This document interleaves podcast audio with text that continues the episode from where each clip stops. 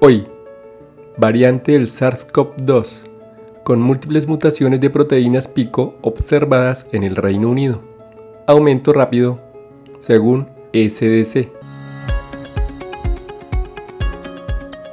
Este es un podcast en el que desde el ojo de la ciencia aprenderemos del coronavirus y de la enfermedad COVID-19. Es una producción de medicina en una página.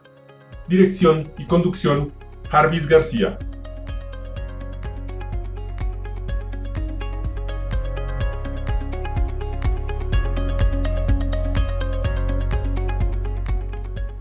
El 20 de diciembre del 2020, el Centro Europeo para la Prevención y Control de Enfermedades, ECDC, una agencia de la Unión Europea, publicó el resumen de evaluación de amenazas. El objetivo de este informe de evaluación de amenazas es resumir los hallazgos y evaluar las posibles implicaciones para la salud pública de esta nueva variante, brindar opciones de respuesta y señalar limitaciones, incógnitas y necesidades de estudios e investigaciones adicionales. Durante las últimas semanas, el Reino Unido se ha enfrentado a un rápido aumento de casos de COVID-19 en el sureste de Inglaterra, lo que ha llevado a una mejora de investigaciones epidemiológicas y virológicas. El análisis de datos de la secuencia de genoma viral identificó una gran proporción de casos pertenecientes a un nuevo grupo filogenético único. La nueva variante se define por múltiples mutaciones de proteínas pico, las cuales son de lesión 6970, de lesión 144, N51Y, A570D, D614G, P681H, T716I, S982A y D1118H, todas presentes, así como mutaciones en otras regiones genómicas.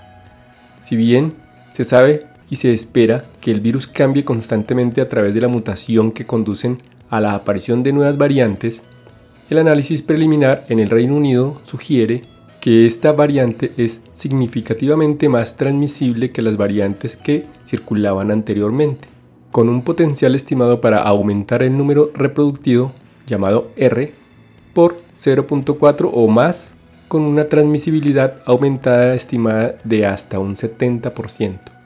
Esta nueva variante ha surgido en la época del año en la que tradicionalmente se han incrementado la mezcla familiar y social. En este momento, no hay indicios de una mayor gravedad de la infección asociada con la nueva variante. Dinamarca y los Países Bajos han informado hasta la fecha de algunos casos con la nueva variante, y según informes de los medios en Bélgica.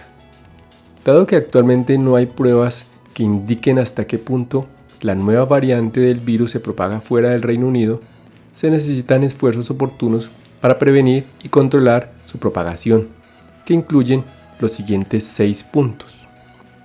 1. Se insta a las autoridades y laboratorios de salud pública a analizar y secuenciar los aislados de virus de manera oportuna para identificar los casos de nueva variante. Las personas con un vínculo epidemiológico con casos con la nueva variante o antecedentes de viajes a áreas que se saben están afectadas deben ser identificadas inmediatamente para probar, aislar y hacer un seguimiento de sus contactos con el fin de detener la propagación para la nueva variante. 2. Si se identifica casos infectados con esta nueva variante SARS-CoV-2 u otras nuevas variantes de SARS-CoV-2 de posible preocupación, los países deben notificar a través del sistema de alerta temprana y respuesta de la Unión Europea. 3.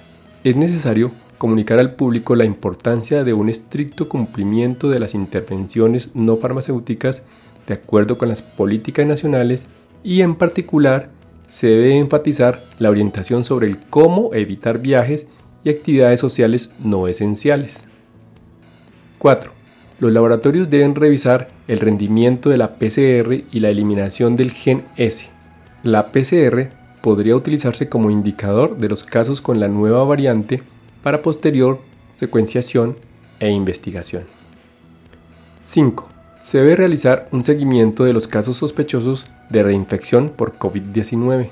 estrechamente acompañadas de la secuenciación de los respectivos virus aislados de estos casos. De manera similar, los casos en los que el tratamiento fracasa con plasma de convalescencia o anticuerpos monoclonales deben estudiarse más a fondo. 6. Con la implementación de la vacunación se debe garantizar un estrecho seguimiento de las personas vacunadas con COVID-19 para identificar posibles fallos de vacunación e infecciones progresivas. Los aislados de virus de estos casos deben secuenciarse y caracterizarse genética y antigénicamente. Y hasta aquí el episodio de hoy. No olviden pasar por la descripción donde dejo los links para mejor revisión del tema. Chao, chao.